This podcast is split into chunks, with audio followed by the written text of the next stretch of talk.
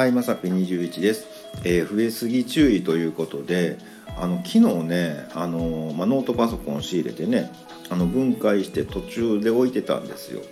でねあの、ま、僕がねノートパソコン分解すると、ま、完璧なはずなのにどうもネジがね12本ポロンってね後から出てくるよっていうのでおかしいなっていうので、ま、僕はそれはねなんかあ多分じゃああのネジが生まれてるはずだって思ってたんですけど昨日ね、まあ、蓋ね開けてちょっと他にもすることあったんで、まあ、仮置きしとったんですよ。で夜ね電話してる時にねなんか足の裏なんか当たるなあ思ってね。でなんだろうって思って見たらネジですよ。ね。床から生えてきてんだよ思ってね。ちょっと待ってマジかとか思ってね。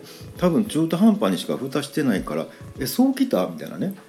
床からえ朝になったらどうなってんの？みたいなね。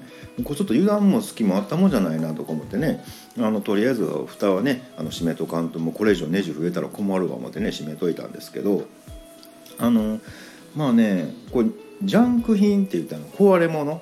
もう動きませんっていうやつを買ったんですけどあのエラー画面とか出ててね Windows とか立ち上がりませんよっていうやつね。でもいや直せるでとか思ってね。えー、と2980円でね。あとまあ送料なんやかんや入れたら3000円ぐらいかな。3000何本か。で買ったんですけどちょっといけそうな気がするとか思ってね。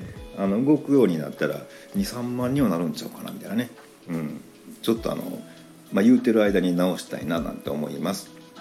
まああのネジないけどね、うん、ちょっと足らんかもしれんけどね。大丈夫や思います。ということで本日は以上となります。また下に並んでるボタンを等押していただきますとこちらからもお伺いできるかと思います。ではではまさぴ21でした。